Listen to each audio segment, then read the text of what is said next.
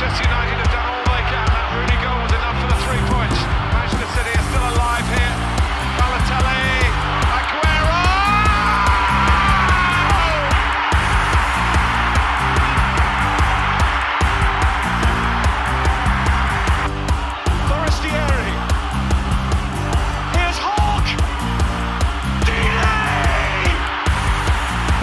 wunderschönen guten Tag und herzlich willkommen zu Radio England. Ich bin Leon Kaminski. Und ich bin Robin Held. Ja, und ich würde sagen, es gibt nur ein Spiel, mit dem wir diese Woche unseren Podcast starten können. Und das ist das Spiel zwischen Aston Villa und Newcastle. Hat darüber hinaus auch noch den Anfang gemacht in diesem Spieltag. Passt also perfekt rein als Startspiel bei uns.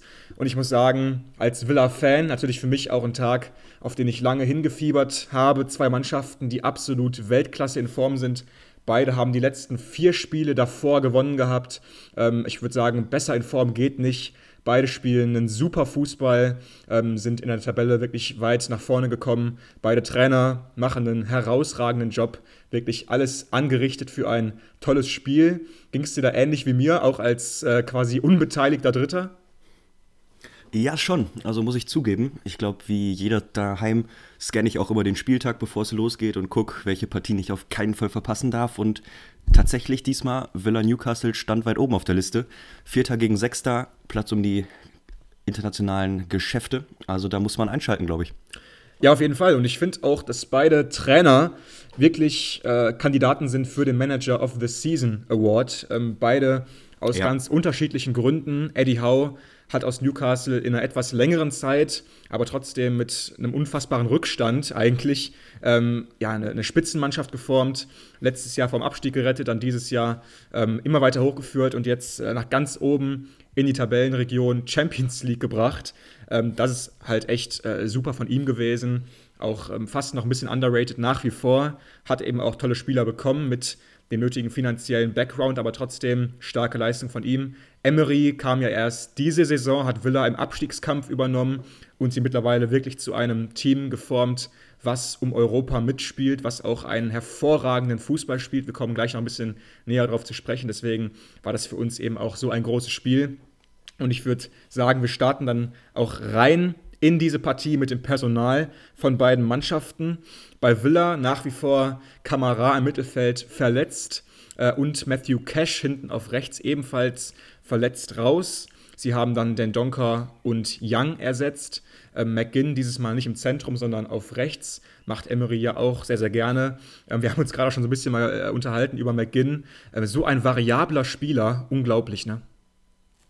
Ja, und vor allem kein Außen, also nicht von der Veranlagung her. Finde ich total witzig, dass der trotzdem jetzt auch immer wieder auf Außen seine Einsatzzeiten bekommt und das eben richtig gut macht.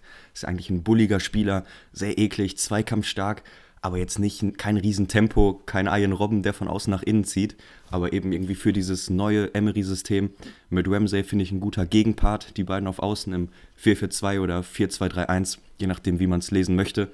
Also super interessant, was da auch aus so Spielern immer wieder gemacht wird unter neuen Trainern. Auf der anderen Seite bei Newcastle haben wir nahezu Bestbesetzung. Hinten die vielleicht beste Viererkette der Liga mit Byrne, Botmann, Scher und Trippier. Mittelfeld der vielleicht qualitativ beste Spieler Guimaraes ebenfalls dabei. Und vorne Gordon, Isaac und Murphy. Ja, trotzdem zwei der besten elf äh, waren nicht dabei.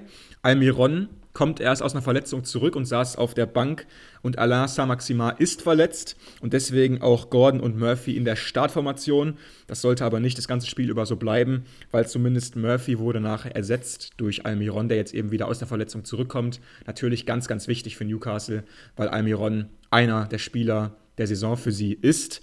Und ähm, ja, dann gehen wir ganz schnell rein in die Partie Villa mit einem überragenden Start. Ich habe ein paar Technikprobleme gehabt hier und deswegen konnte ich die allererste Chance auch gar nicht sehen. Watkins schon nach 30 Sekunden mit dem Pfostentreffer. Ich habe es natürlich dann nachher gesehen, aber der hätte Villa eben schon ganz früh in Führung gehen können. Und es war fast schon so eine typische Szene für das ganze Spiel. Villa spielt es hervorragend raus, bedienen dann Ollie Watkins, der seit Wochen in bestechender Form ist, der dann ganz knapp hier am Pfosten scheitert, aber trotzdem der Start, da hast du sofort gesehen, Villa hat richtig Lust, das Stadion ist richtig heiß. absolut. Also Villa zu Hause ist im Moment ein wirklich unangenehmer Gegner.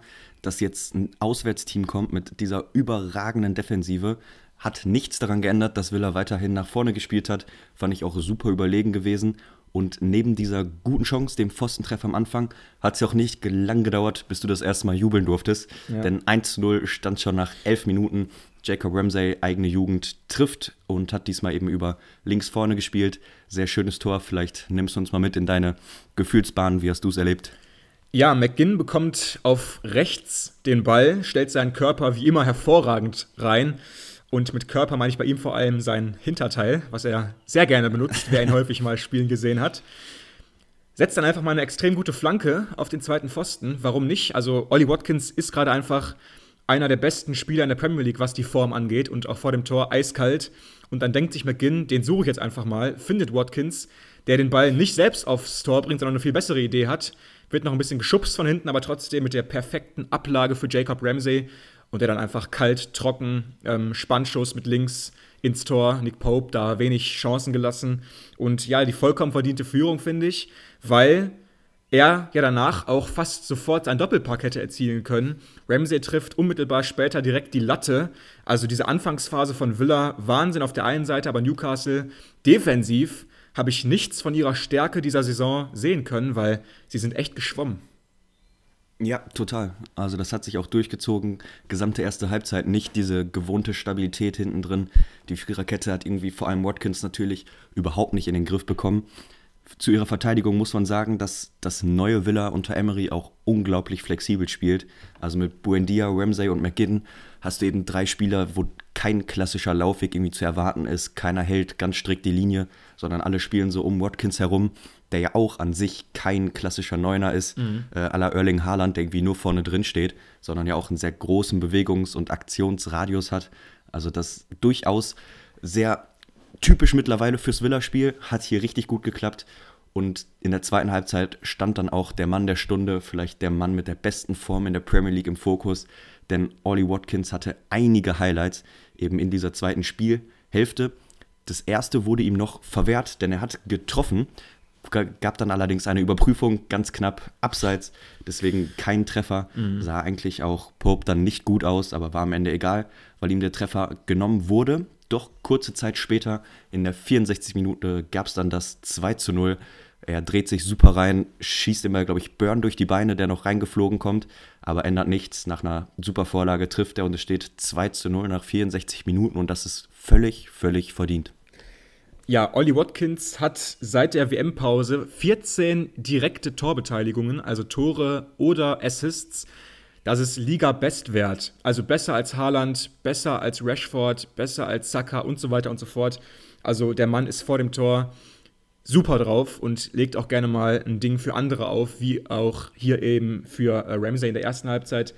Am Ende dann mit dem Doppelpack Watkins zwei wunderschöne Tore, ähm, die fast schon so ein bisschen ja untypisch sind für ihn, weil er nie so der kaltschnäuzigste war. Also du hast es ja gerade auch schon gesagt, er ist eben nicht der typische Neuner eigentlich, aber das ist auch so eine Emery-Änderung bei Watkins. Er macht ihn immer mehr zu einem typischen Neuner. Weil Watkins war immer jemand, der einen sehr unorthodoxen Laufweg gerne mal gewählt hat, gerne mal irgendwie in die Tiefe gegangen, Richtung Eckfahne, einfach um den Ball möglich zu machen, also sehr mannschaftsdienlich aber du willst deinen Stürmer eben nicht an der Eckfahne haben und da am Ball sein, sondern du willst, dass er in der Box ist, das Angebot macht, dass er da ist.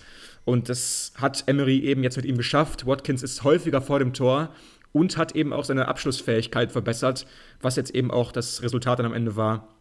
Und er, er jetzt hier eben auch mit zwei Toren vollkommen verdient, nachher auch Man of the Match geworden. Und ähm, ja, also zwei schöne Tore auch für ihn, hat mich sehr gefreut. Was sagst du denn jetzt so als Außenstehender? Ich bin jetzt halt ein bisschen befangen, muss man ehrlicherweise sagen. Als Außenstehender, der jetzt dieses Spiel ganz gesehen hat, Villa schlägt Newcastle am Ende vollkommen verdient mit 3 zu 0.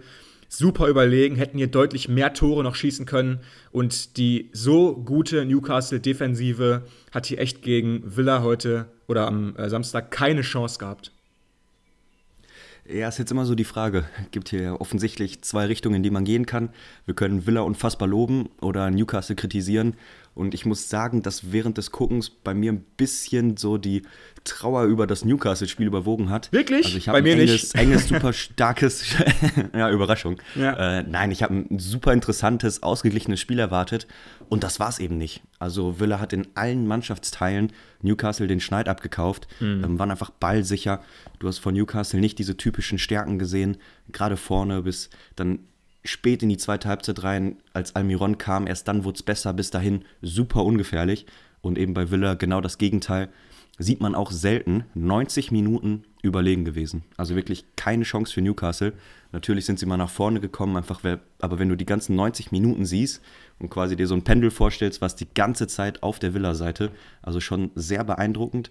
Und vor allem finde ich diesen Spielstil unter Emery super interessant, Ja. weil du mit Douglas Lewis, glaube ich, einen der begabtesten Sechser der Liga hast, der irgendwie in seinem Stil mich so ein bisschen an Thiago erinnert, also so ein bisschen extravagant, aber eben super ballsicher, super clever in der Passauswahl. Und das kombiniert mit dem neuen Aufbauspiel, ähm, mit einem Alex Moreno, den ich sehr, sehr gut leiden kann, hat mir super gefallen. Und dann eben vorne natürlich mit Buendia, Ramsey, Watkins, die alle einen hohen Fußball-Iko haben, gut am Ball sind, so diese Kombi und die daraus entstehende Präsenz auf dem Platz und Passsicherheit und das eben gegen so ein Team wie Newcastle, die auch wirklich starkes Pressing spielen können, sich so zu lösen und über 90 Minuten irgendwie nicht richtig in Gefahr zu kommen, muss ich sagen, so der Spielstil und die Art und Weise ist das, was mich richtig beeindruckt hat, neben dem Ergebnis natürlich. Ja, freut mich sehr zu hören, dass du das ähm, so gut fandest. Ich fand es mindestens genauso gut.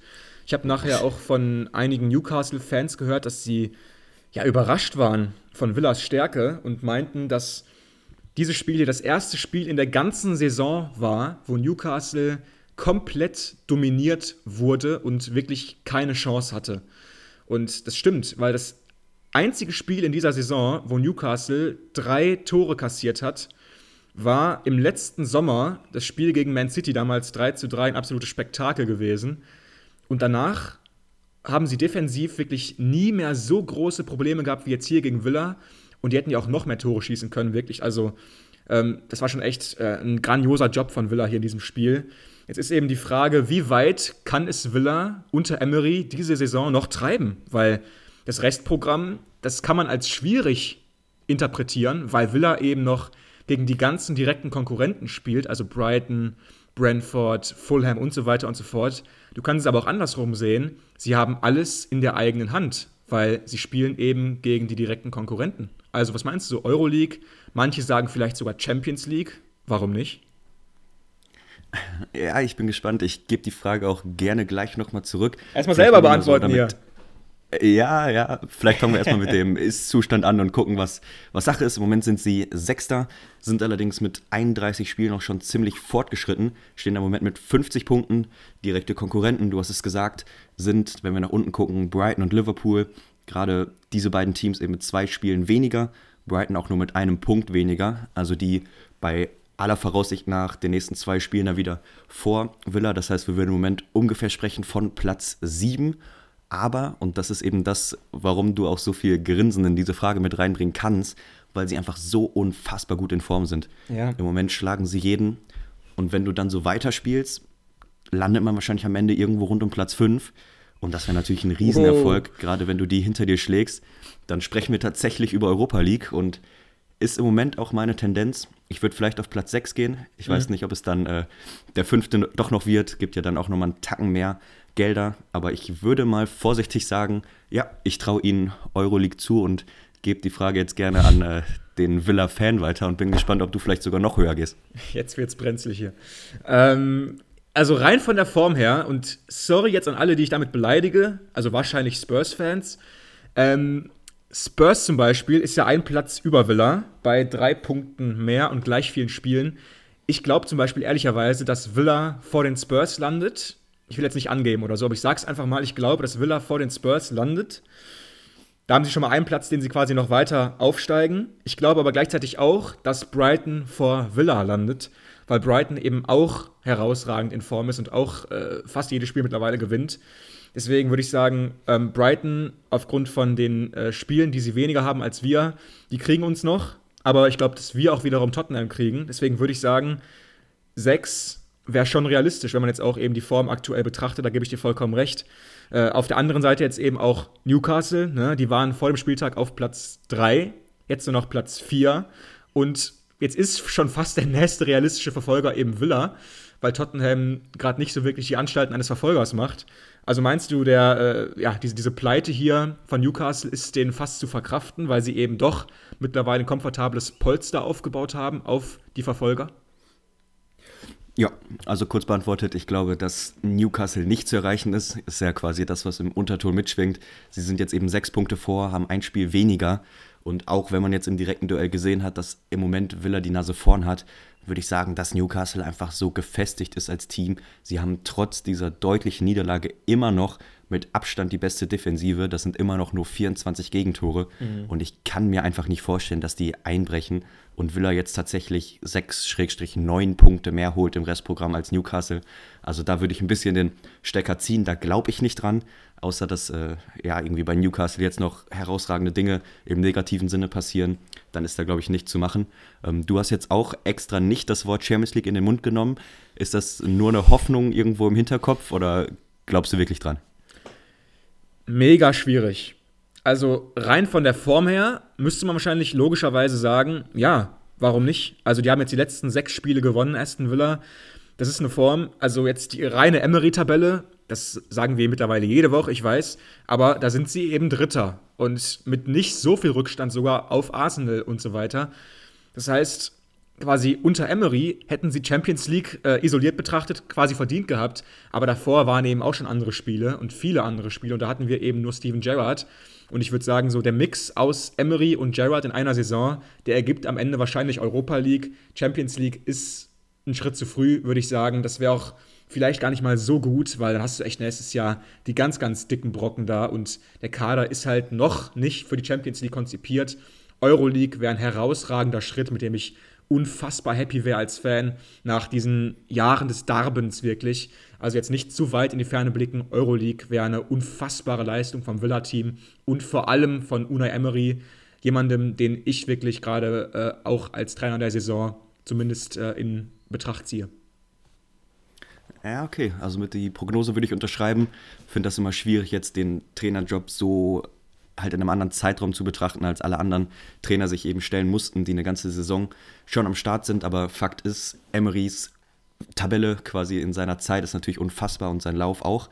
Lass uns jetzt noch mal ein bisschen in die Tiefe gehen ähm, und das Ganze vielleicht an ein paar Spielern festmachen. Ja. Also den ersten, den ich nennen würde, ist für mich Buendia der Echt? unglaublich okay. gelitten hat unter der Gerard-Zeit. Das stimmt, ja. Und ich finde einfach, dass du endlich wieder siehst, dass der richtig Spaß am Fußball hat.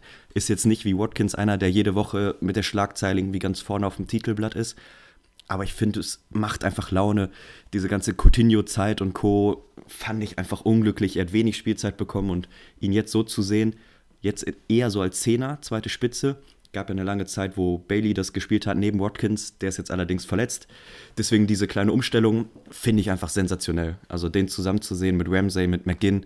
Ich habe schon mal gesagt, diese, dieser Fußball-IQ irgendwie, wenn du zuguckst und siehst, dass die sich verstehen, weil die die gleiche Art und Weise von Fußball jetzt spielen und das Ganze mit diesem Emery-Fußball zusammen, wo man oft den Ball hat, viele kleine Pässe und dann auch eben im letzten Drittel so aufzutreten, muss ich sagen, wäre so mein persönlicher Glow-Up-Favorite. Ähm, deswegen mal einmal so die Frage an dich: Hast du einen, der dich so richtig überrascht hat, außer Watkins, was natürlich auf der Hand liegt? Schwierig. Also, ich finde erstmal dein, dein Lob für Buendia vollkommen angebracht. Ähm, Villa-Fans nennen ihn häufig so einen kleinen Gladiator, weil er ist ja echt ziemlich klein, aber ein richtiger Kämpfer und bissig und gibt keinen Zweikampf verloren und stellt sich auch wirklich gegen die größeren Gegenspieler gerne. Ähm, deswegen, Buendia, gebe ich dir absolut recht, ist jemand, der jetzt nicht so auf dem Radar ist, aber trotzdem ähm, technischer Spieler, äh, super clever und äh, ja, sieht man echt gerne spielen. Äh, ich finde, Kamara war unter ähm, Emery unfassbar stark. Also das Passspiel, die Übersicht und so weiter. Also Kamara war echt mega stark. Mein Lieblingsspieler bei Villa mittlerweile ist Douglas Lewis, wenn ich ehrlich bin. Ähm, jemand, den ich unfassbar gerne sehe. Ein so cleverer Spieler, der, unter Gerrard so leiden musste, hat fast nie gespielt, hat äh, dann trotzdem seinen, seinen Vertrag äh, verlängert und äh, bei Villa, was natürlich für uns super war. Und ähm, ja, erntet gerade einfach so ein bisschen die Früchte unter Emery. Ähm, die äh, Änderungen kamen ihm richtig zugute und Douglas Lewis wäre jetzt so derjenige, den ich so am, am liebsten quasi nochmal hervorheben würde, neben Watkins. Jetzt mal ganz kurze Gegenfrage zum Villa-Abschluss hier in der Folge. Wenn du für Gladbach einen Villa-Spieler umsonst nächstes Jahr haben könntest, also auch nicht Martin ist vergessen im Tor, ne? nicht Minks, Konsa vergessen und so weiter und so fort, welchen würdest du nehmen, ablösefrei bei Gladbach? Mm, okay, brauche ich eine Sekunde, muss ich drüber nachdenken. Also klar ist, dass ein Watkins in der Form äh, wahrscheinlich die Bundesliga komplett zerschießen würde. Ich bin mir aber nicht sicher, ob der das halten kann. Für mich der Spieler mit der größten Qualität auf Sicht gesehen ist Douglas Lewis. Ja. Gerade okay. äh, weil Gladbach einfach äh, keinen stabilen Sechser nächstes Jahr haben wird, weil wir wohl Kone verkaufen werden müssen, wäre mhm. das einfach äh, sensationell. Also den hätte ich super gerne. Ähm, sonst für mich Mings auch mit einer super Entwicklung. Also haben wir hier noch gar nicht drüber gesprochen, aber ja. diese Viererkette, die auch ein bisschen umgebaut ist. Ich meine, ihr spielt jetzt mit Young und Alex Moreno auf den Außenverteidigerpositionen. Die haben beide schon so viel gesehen im Weltfußball ja. und kommen jetzt irgendwie zusammen in ihrem Herbst der Karriere und spielen das einfach sensationell runter. Auch das Innenverteidiger-Duo war ja nicht immer unumstritten, aber aktuell Konsa und Mings, das ist einfach brutal stark und über Martinez müssen wir spätestens seit diesem Winter, glaube ich, kein Wort mehr verlieren. Mhm. Also einfach super solid, aber ich würde sagen, der Spieler mit der größten Qualität und deswegen mein ablösefreier Signing quasi wäre doch auch Douglas Lewis. Verstehe ich, aber kriegt ihr natürlich nicht, weil der bleibt für immer bei Aston Villa und spielt mit uns nächstes Jahr Europa League. Und mit diesen guten Aussichten, wir müssen ein bisschen hier auf die Tube drücken natürlich, springen wir jetzt auch weiter zum nächsten Spiel und wir springen aus Birmingham nach London und zwar in den blauen Part von London der allerdings gerade nicht so glücklich reinschaut. Und zwar gehen wir zum FC Chelsea. Die hatten Brighton vor der Brust. Und zwar, ja, das Brighton, was so in Form ist und was mittlerweile so ein Albtraum geworden ist für die ganzen großen Mannschaften in der Premier League. Insgesamt suboptimaler Start für Frank Lampard, äh, quasi 2.0 bei Chelsea. Hat äh, die beiden bisherigen Spiele ähm, verloren gegen die Wolves und gegen Real Madrid, natürlich auch noch in der Champions League. Jedes Mal kein Tor geschossen und auch wirklich äh, ja eigentlich chancenlos in beiden Partien gewesen. Und jetzt hier also Brighton als Gast gehabt. Gibt es einen undankbareren Gegner in der aktuellen Situation als Brighton? Kein großer Name, aber eine hervorragende Mannschaft. Absolut. Also ich glaube, Villa ist im Moment auch nicht der Lieblingsgegner von den äh, Premier League Teams, aber nein, äh, Brighton natürlich im Moment weiterhin sehr formstark und die auswärts zu haben, wo sie genauso spielen wie zu Hause in ihrem eigenen Stil, sehr unangenehm und schwierige Aufgabe. Deswegen gucken wir mal, wie Lampard die Chelsea 11 aufstellt. Weil, und ihr wisst es, diese Startausstellung, das Personal nimmt bei uns immer viel Raum ein. Und ich finde, gerade bei so Teams wie Chelsea lohnt es sich jedes Mal, weil wieder einmal eine völlig völlig neu formierte Elf zusammensteht. Ähm, vielleicht mal hervorheben, es ist jetzt wieder die Viererkette unter Lampard, hinten Fofana und Badiashil bilden das Innenverteidiger-Duo. Außenverteidigung, kein Reece James, der kam nur von der Bank. Chaloba auf rechts, Chilwell über links. Dann Doppelsechs, Dennis Zakaria, mein Gladbacher Freund, mit Enzo Fernandes zusammen. Auf der 10 Gallagher, wieder in der Startelf, sehr spannend. Über Außen Pulisic und Mudrik und vorne drin Sterling. Also nachdem wir auch Oberauer und Co. mal in der Startelf gesehen haben, jetzt wirklich komplett verändert, kein Harvards. Äh, wir sehen eben keinen Joel Felix von Anfang an, Kovacic nicht dabei und eben Reese James für mich mit das größte Fragezeichen, auch wenn ich da nicht weiß, ob eine Verletzungspause mit drin war. Aber auf jeden Fall ganz neues Team. Auf der anderen Seite bei Brighton so ein bisschen das gesamte Gegenbild. Alles altbekannt, alles Spieler, die sich schon diese Saison mehrfach ausgezeichnet haben. Allen voran natürlich vorne McAllister, Mitoma, Caicedo, Pascal Groß, also die bekannten Größen. Ferguson haben wir hier auch zu Recht schon hervorgehoben, hat auch diese Partie mitentscheiden können. Allerdings nicht so lange, denn Brighton musste zweimal in der ersten Halbzeit wechseln. Feldmann und Ferguson gingen runter für die beiden Stürmer, Welbeck und Enciso. Ich bin mir sicher, ich spreche es falsch aus. äh, falls ihr wisst, was da das Richtige ist, äh, lasst uns das gerne wissen. Meldet euch. Da bin ich noch nicht, genau, noch nicht ganz am Start. Aber auch das eben ein ganz junger Stürmer, der ganz, ganz vielversprechend ist. Also bald hört man wahrscheinlich in vielen Highlights seinen Namen und dann spreche ich ihn auch richtig aus aber das für mich so ein bisschen die Vorzeichen. Also Lampard mit einer völlig neuen Elf und Brighton macht keine Experimente und schickt die besten elf Spieler auf den Rasen. Perfekte Zusammenfassung meines Partners Robin Held. Dafür brauchen wir ihn in diesem Podcast. Keiner kann das so schön runterbrechen wie du. Und das stimmt natürlich alles vollkommen. Brighton ähm, mit der besten Elf. Lalana ist halt nach wie vor noch verletzt, aber trotzdem ähm, einfach wahnsinnig wenige Änderungen jedes Mal bei Roberto de Serbi. Und das Gegenteil nach wie vor auch unter Frank Lampard der Fall. Chelsea kriegt einfach keine Konstanz rein. Natürlich jetzt auch das Champions League-Spiel gegen, gegen, Real Madrid noch im Hinterkopf, ähm, was Aufstellungen angeht, weil Lampard da sicherlich auch noch eine ja, wettbewerbsfähige Truppe auf den Rasen stellen will. Aber ähm, ja, nach wie vor viel Rotation. Und irgendwie ähm, ging es hier in diesem Spiel fast unerwartet los, weil Brighton hat zwar das Spiel gemacht, so weit, so gut, aber Chelsea schießt ein Tor. Jetzt fehlt hier fast so ein bisschen so eine, so eine Highlight-Musik oder so eine Jubelmusik, aber ja, Chelsea schießt ein Tor, war zwar abgefälscht, mächtig Glück dabei gewesen, aber trotzdem, sie machen das Ding rein. Conor Gallagher, so wenig Spielzeit bekommen die letzten Monate hier mit dem Start und mit dem Tor. Ist ja richtig, da überschlagen sich ja die Ereignisse. Ja, war ein richtiges Kacktor. Also du sagst es schon, wirklich nicht schön anzugucken. Aber äh, Gallagher trifft vielleicht der einzige Gewinner, seit Lampard da ist. So ein bisschen der Mason Mount 2.0 in dieser äh, neuen Amtszeit von Lampard. Der also, Mason Mount von Chelsea. Da wohl, ja, könnte man so sagen. Nein, äh, Gallagher auf der 10 macht das Tor, ja, das können wir sagen, aber kein, kein richtiges Highlight und danach ging es dann auch so weiter wieder vor, denn Brighton einfach super spielbestimmt und kommen auch noch vor der Halbzeit zum Ausgleich völlig verdient. Danny Welbeck köpft einen nach Flanke am zweiten Pfosten, Kepa ohne Chance und dann geht es auch so weiter, denn der Führungstreffer gibt es dann in der zweiten Halbzeit ebenfalls 69. Minute, der junge Stürmer, und ich, ich ja, es ist jetzt unangenehm, ich werde es nochmal sagen, Enciso. Der heißt Enciso, Bestimmt ja, nicht richtig. richtig. ja? Okay. Ja, ja. Äh, macht das 2 zu 1. Ähm, am Ende sind es 26 zu 8 Torschüsse für Brighton. Knapp an die 60 Prozent Ballbesitz und ein völlig verdienter Auswärtssieg für Brighton, denn es bleibt eben bei diesem 2 zu 1. Und auch wenn es die Führung gab, auch wenn das Ergebnis knapp ist, also ich glaube, jeder, der die Highlights oder das ganze Spiel sogar gesehen hat, weiß, dass Chelsea sich bei Kepa bedanken kann, weil Brighton wirklich spielbestimmt war und diese 26 Abschlüsse, die kommen nicht aus dem Nichts. Ja, Brighton hier echt die überlegene Mannschaft und hätte sie das irgendwie vor fünf Jahren vorstellen können, dass Chelsea zu Hause chancenlos ist gegen Brighton und Brighton äh, vollkommen zu Recht um Europa mitspielt und Chelsea nicht. Das ist alles unfassbar, die Entwicklung bei Chelsea. Aber ja, ähm, es ist wahr und äh, hast du auch Peps Zitat gehört über Brighton äh, letzte Woche, als er meinte, dass Brighton für ihn, was den Spielaufbau angeht, die beste Mannschaft der Welt ist? Ich finde, haben sie hier wieder mal gezeigt, ne? Ja, habe ich auch gelesen. Ähm, wollte ich später einbringen, aber können wir sehr gerne jetzt machen. Jawohl. Für mich völlig zu Recht, völlig zu Recht das Lob. Also, was die mit dem Ball machen, besprechen wir hier auch, glaube ich, Woche für Woche völlig zu Recht. Ähm, das, was Potter angefangen hat, jetzt unter Descherbi wirklich nahtlos weitergeführt. Die mit dem Ball, mit dem wie variabel die sind, wie regelmäßig die Spieler eher aus der zweiten Schublade rausholen und die dann Weltklasse performen. Ja, vielleicht ein Caicedo als bekanntestes Beispiel, der jetzt eben doch ähm, verlängert hat und nicht für viel Geld weggegangen ist.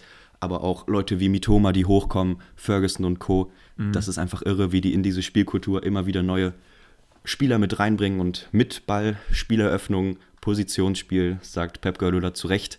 Das äh, kommt schon nah an City dran und wenn man City-Trainer ist, kann man, glaube ich, auch mal einen anderen da auf die einstellen. Da kann man mal ein Lob verteilen. Hast du natürlich recht. Aber trotzdem, äh, ich würde es fast genauso sehen. Ähm, viele sagen eben auch, dass De Serbi einer ist, der für Chelsea im nächsten Sommer interessant wird das Gerücht, das war schon, das war schon ganz, ganz schnell da, nachdem De Serbi auch bei Brighton Trainer war. Ich weiß gar nicht, woher das kommt, ob das irgendwie mal von Beratern oder so weiter gestreut wurde. Trotzdem, De Serbi ist jemand, der immer wieder mit Chelsea in einem Satz genannt wird. Ich denke, er wäre nicht die erste Lösung von äh, Böli, weil Böli eben anscheinend jemand ist, der die großen Namen gerne mag. Aber vielleicht, wenn sie den ersten, den zweiten Namen nicht bekommen, wird De Serbi sicherlich interessant. Aber wiederum, ob sie jetzt den zweiten Trainer in Folge von Brighton holen, nachdem das erste Mal nicht ganz so gut verlaufen ist und da haben sie auch massiv Geld verloren, ähm, glaube ich vielleicht dann doch nicht so dringend, aber trotzdem, De Serbi macht auch einen herausragenden Job.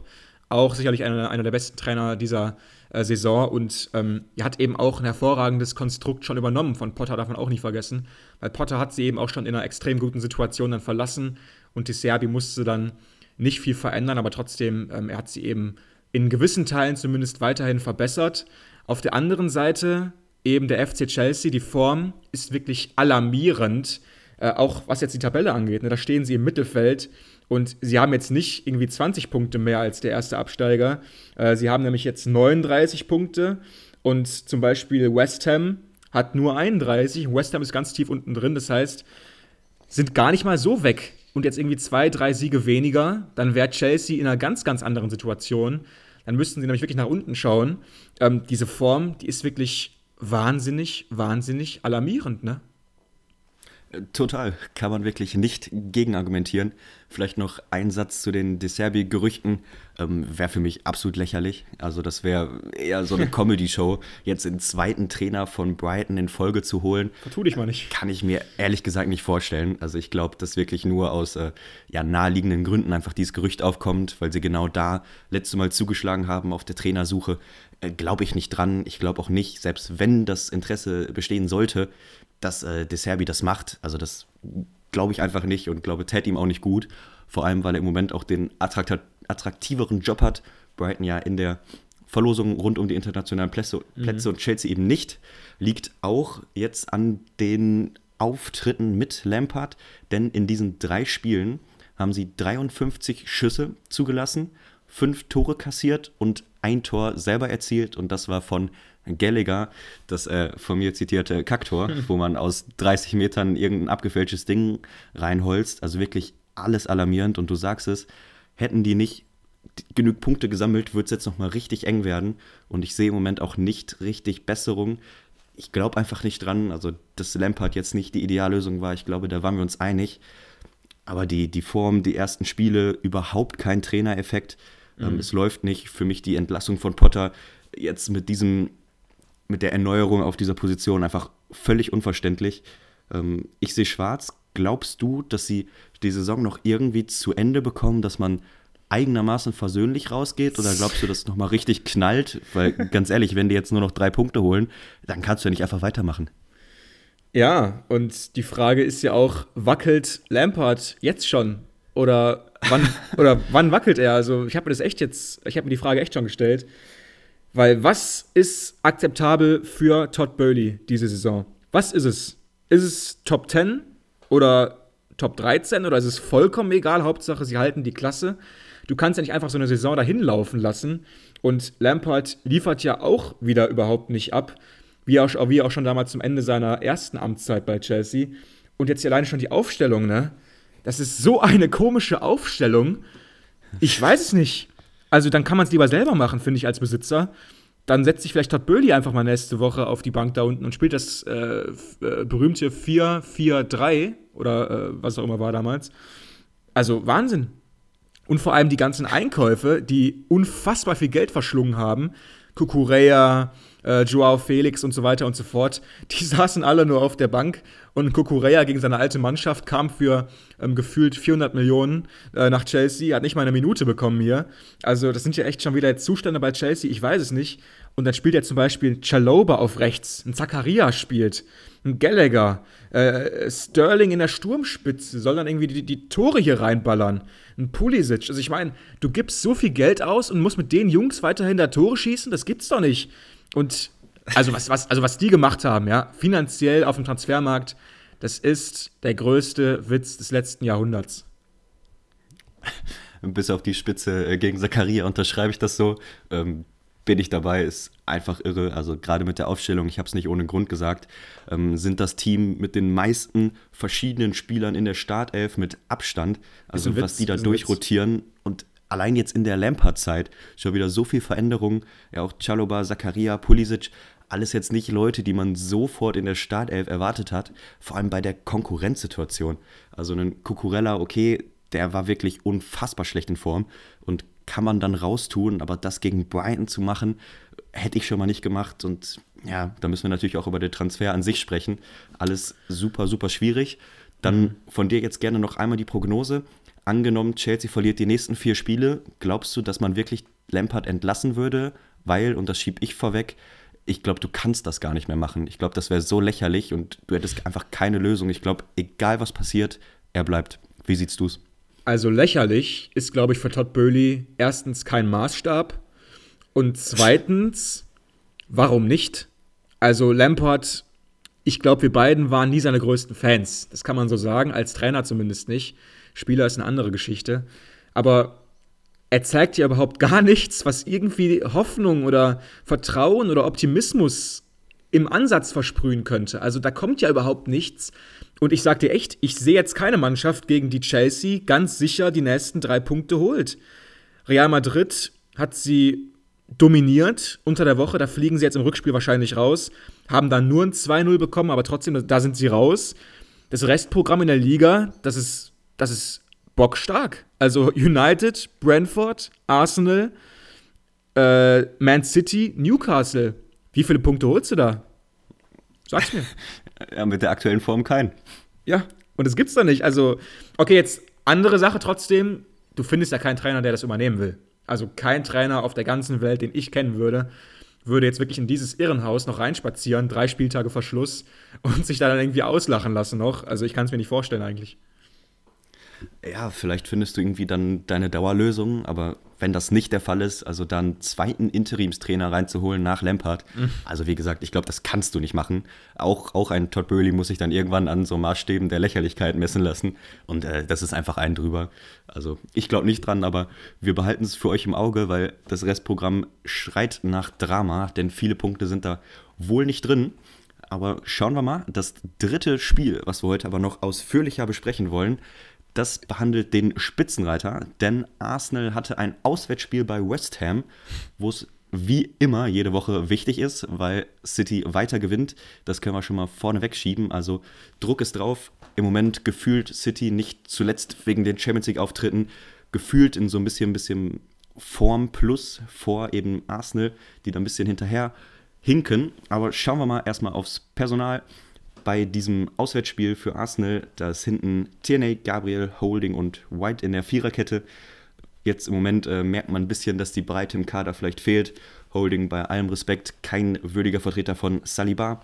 Links hinten eben auch Tierney. So haben sie nicht angefangen. Und Zinchenko diesmal nur von der Bank. Nee, gar nicht. War gar nicht im Kader. Ähm, aber Ging dann raus für Fabio Vera im späteren Spielverlauf. Mhm. Im Mittelfeld Thomas Schaka und Oedegaard und vorne die drei wohl nominell stärksten im Kader Gabriel Martinelli, Jesus und Saka. Also eigentlich Bestbesetzung. Auf der anderen Seite Kera Suma in der Innenverteidigung, Suchek, Rice, Paketa, Bestbesetzung im Mittelfeld und vorne das fast schon epische Trio Bone, Antonio und Ben Rama in der letzten Saison so unfassbar stark. Die Saison läuft es aber noch nicht so gut. Ja, mir ist einfach mal so ganz, ganz random von mir, aber so kennt man mich. Mir ist aufgefallen, dass Zufall wieder hinten rechts so langsam mehr Spielzeit bekommt. Ähm, jemand, der unter David Moyes eine der größten Entdeckungen der letzten Jahre war, hat mit denen europäisch gespielt und so weiter und so fort, ist dann komischerweise irgendwann mal so aus der ersten Elf gefallen, hat äh, Moyes andere Ideen häufig mal verfolgt und jetzt kommt er eben wieder hier rein. Also ähm, finde ich eine positive Entwicklung, weil Zufall in Bestform war damals echt super für West Ham. Trotzdem, ähm, den Blick wieder auf Arsenal richtend, ich war eben echt gespannt, was die jetzt so machen. Hier gegen West Ham. Letzte Woche gab es dann eben dieses 2 zu 2 gegen Liverpool nach 0-2, äh, nach 2-0 Führung ja schon. Und da mussten sie dann noch den Ausgleich hinnehmen. Hatten wir letzte Woche auch hier ausführlich besprochen. Ich war jetzt auf ihre Antwort einfach nur gespannt. Und ich muss sagen, ähm, die ersten 10 Minuten waren absolut überragend von Arsenal. Was sie da gemacht haben mit Ball, ähm, wie sie den Gegner sich zurechtgelegt haben, Strafraumbesetzung, diese, diese Gier, das Tor sofort erzielen zu wollen. Das hat Arsenal einfach wie keine zweite Mannschaft diese Saison. Und hier schießen sie dann eben innerhalb von 10 Minuten zwei Tore. Zuerst Gabriel Jesus und Martin Oedegaard bringen die Gunners mit 2-0 auf die Siegerstraße. Ja, zwei Top-Angriffe, veredelt von vielleicht den zwei besten und vor allem torgefährlichsten Spielern, eben Jesus und Oedegaard. Ähm, ja, und dann sah es eigentlich so aus nach 10 Minuten, wenn du 2-0 führst und Tabellenerster bist, dass da nicht mehr viel passiert. Aber West Ham kam auch in der ersten Halbzeit noch zum Anschlusstreffer. Das Ganze geschah durch einen Elfmeter. Ben Rama, ähm, diese gesamte Elfmeter-Thematik, vielleicht etwas, was Arsenal-Fans zum Hals hinaushängt, weil sie da wirklich anfällig sind. Also verschulden auffällig Viele Elfmeter. Letzte Woche auch Ähm, schon, Holding letzte Woche, genau, ja, super ungestüm. Diese Woche wieder einen Strafstoß gegen sich, der dann West Ham so ein bisschen zurück ins Spiel holte. Aber Arsenal sollte in der zweiten Halbzeit am Anfang beim Stand von 2 zu 1 die große Chance haben auf das dritte Tor, denn auch sie bekam einen Strafstoß und Saka tritt an und macht den Salah und schießt links neben das Tor. Ähm, jetzt der zweite, eventuell schwerwiegende Fehlschuss von Saka. Also sehr unglücklich nach der ähm, Geschichte natürlich fürs Nationalteam bei England, wo er schon einen Strafschuss verschossen hat. Aber wieder daneben. Willst du noch einmal deinen, deinen Standardsatz bringen, dass man den aufs Tor bringen muss? Ein Elfmeter muss aufs Tor gebracht werden. Bitteschön. ja, vielen Dank.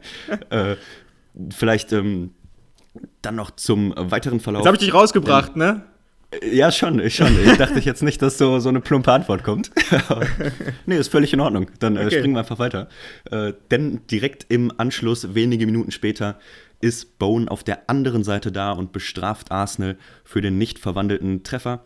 Dafür trifft eben Bone mit einem wunderschönen Volley, also technisch hoch anspruchsvoll, schießt so ein bisschen im Forlan-Style von früher den Ball auf den Boden, springt dann relativ hoch und trifft gegen Ramsdale und es steht 2 zu 2 und dann geht es in den Arsenal-Köpfen los, weil du eben das zweite Mal in Folge eine Führung nicht über die Zeit bringst, sondern dir die zwei Dinger fängst und es steht wieder unentschieden und dann war Arsenal eben nochmal für 30 Minuten richtig unter Druck. Ja, waren sie. Und ähm, man verschätzt das vielleicht auch gerade so ein bisschen bei West Ham. West Ham spielt nach wie vor europäisch, ne? Also Conference League sind sie drin, gegen Gent mittlerweile im Viertelfinale. Und so wie ich David, Moyes einschätze, will der das Ding auf jeden Fall gewinnen und eine Trophäe holen nach London. Also europäisch spielt nach wie vor auch West Ham und äh, nicht nur andere Mannschaften. Und Doppelbelastung haben eben sie auch. Haben sie gut gemacht die letzten Wochen. Also haben aus den letzten drei Premier League-Spielen vor Arsenal zwei Siege geholt. Und obwohl David Moyes ja massiv nach wie vor unter Druck steht, weil er halt nicht absteigen darf mit West Ham, ähm, war das hier eben eine extrem gute Leistung.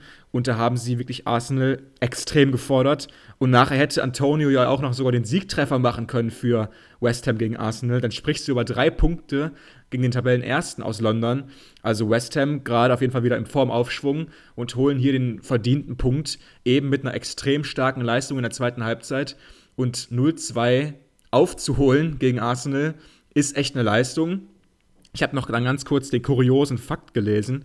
In der Premier League-Geschichte ist Arsenal die erste Mannschaft, die zweimal in Folge eine 2 zu 0 Führung als Tabellenführer aus der Hand gibt.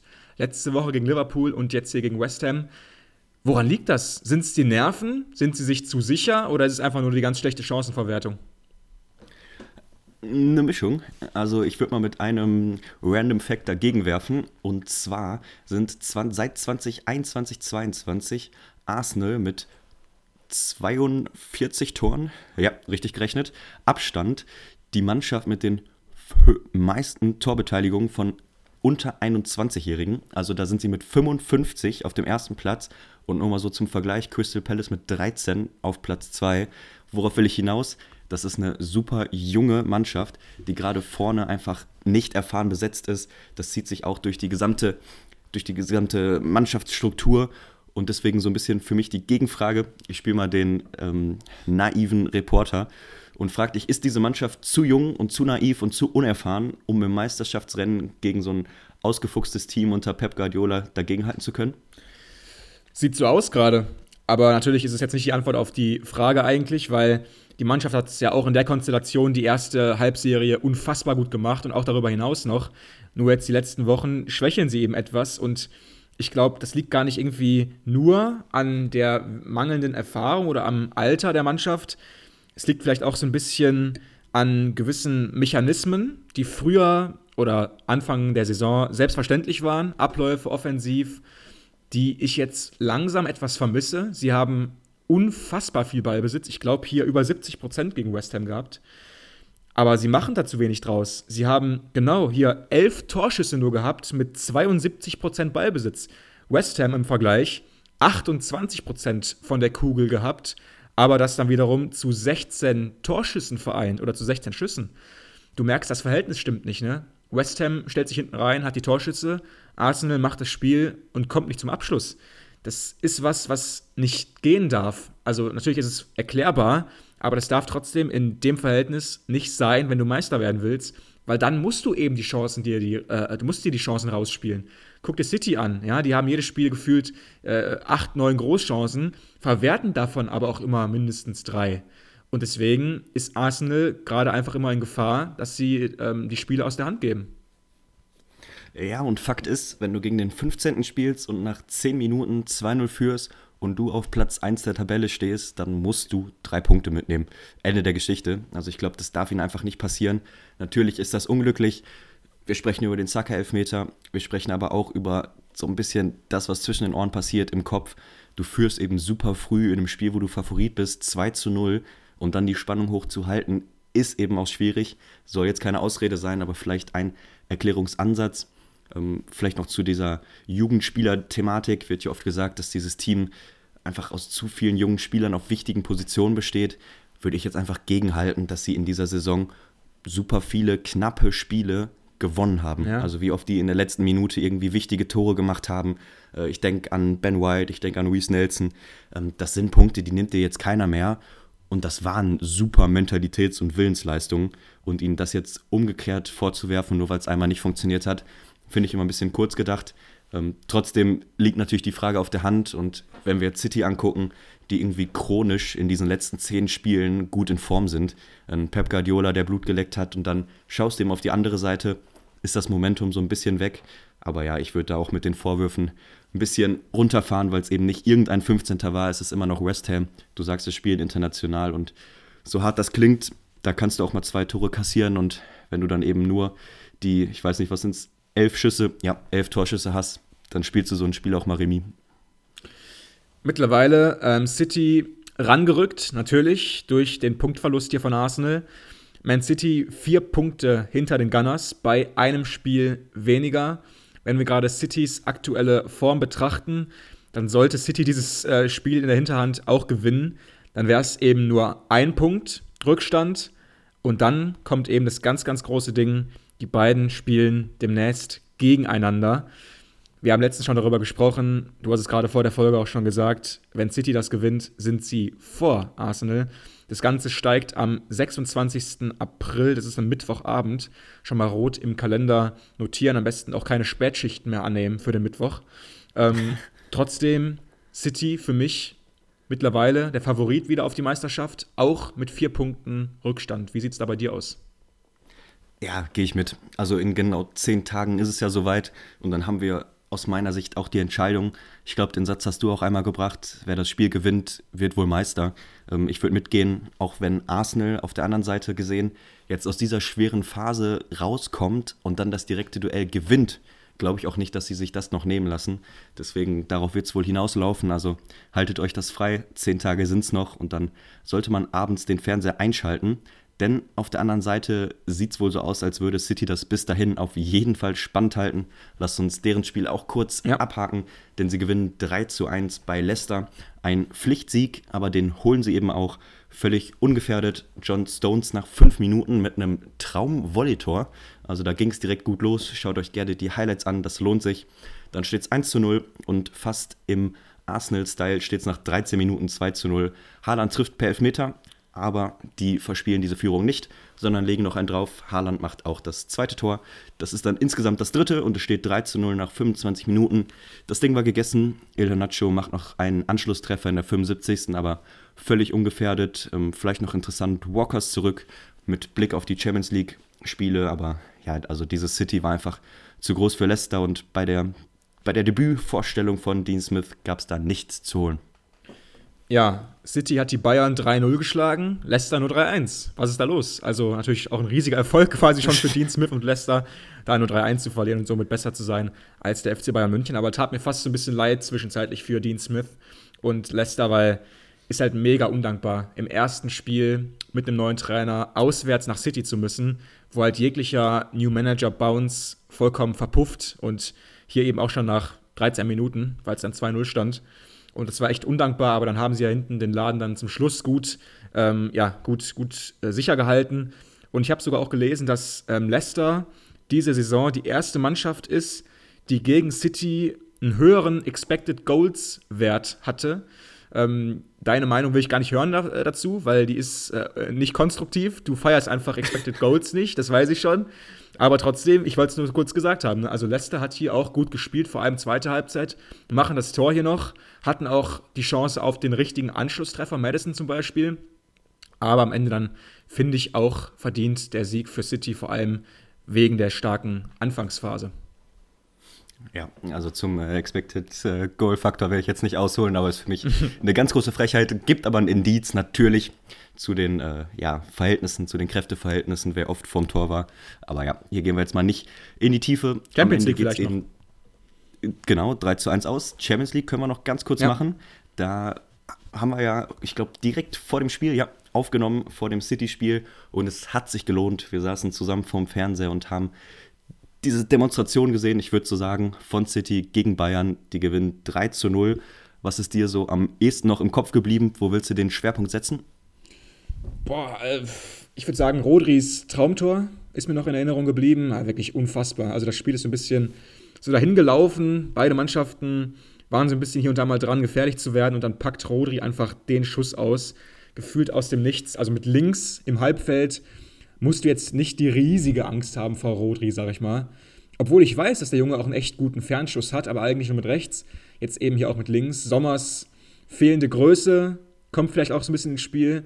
Ähm, und ja, also am Ende vollkommen verdient, auch in der Höhe 3-0 für City.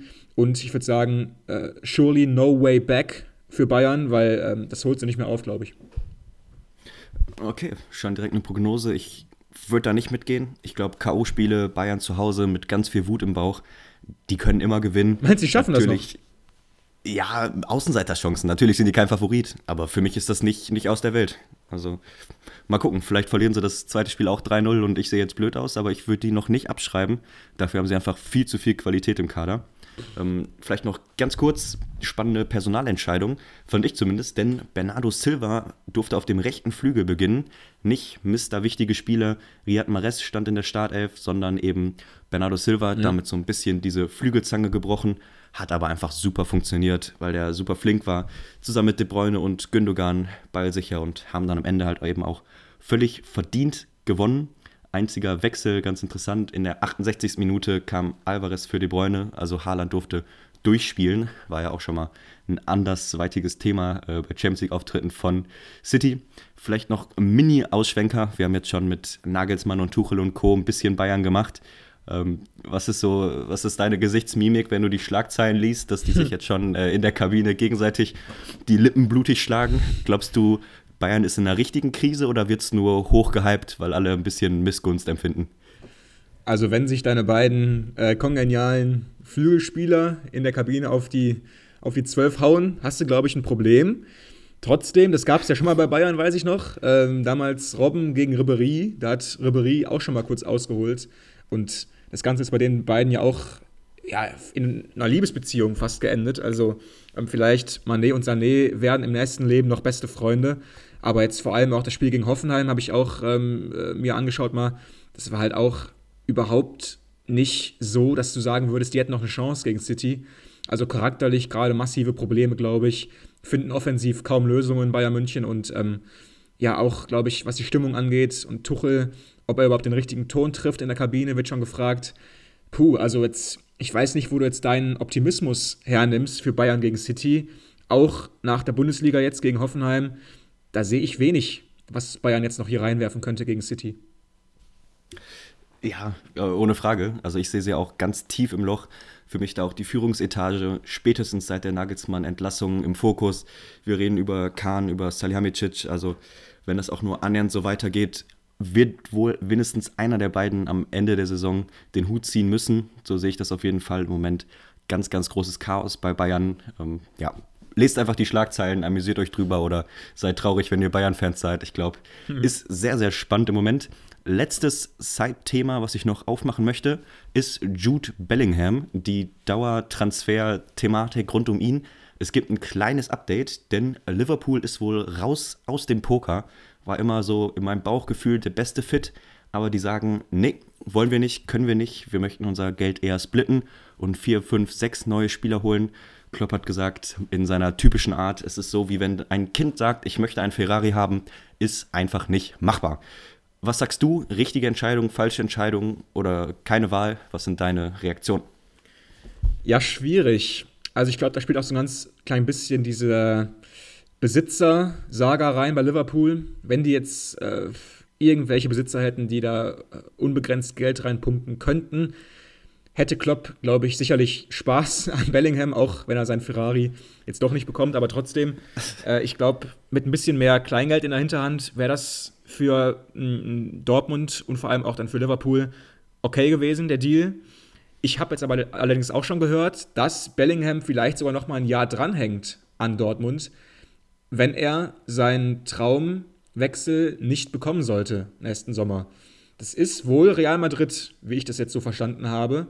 Er will auf jeden Fall wohl zu einem Verein gehen mit Tradition und quasi zu einem, zu einem richtig großen Verein.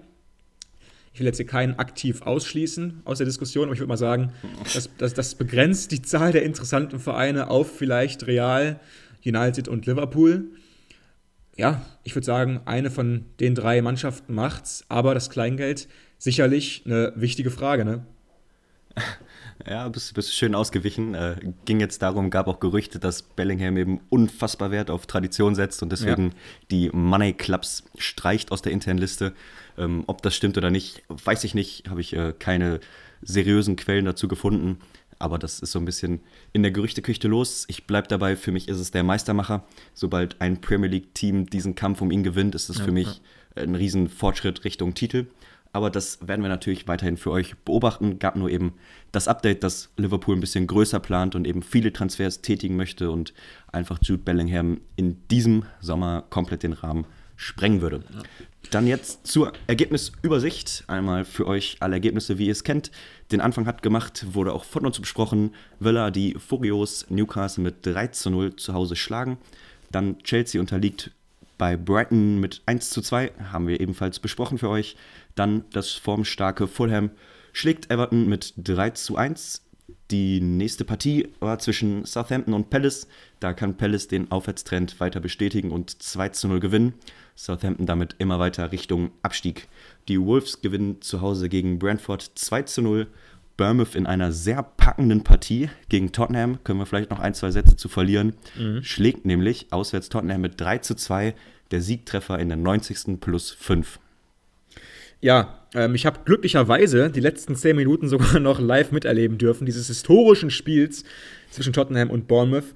Ja, eine unfassbare Willenleistung am Ende äh, von Bournemouth, die den so wichtigen Dreier im Abstiegskampf sich hier holen und sich auch echt in eine gute Position damit geschoben haben. Aber trotzdem Tottenham am Ende einfach nicht würdig, nicht reif genug, diese Leistung. Ähm, hinten wirklich verteidigt wie die Schuljungen.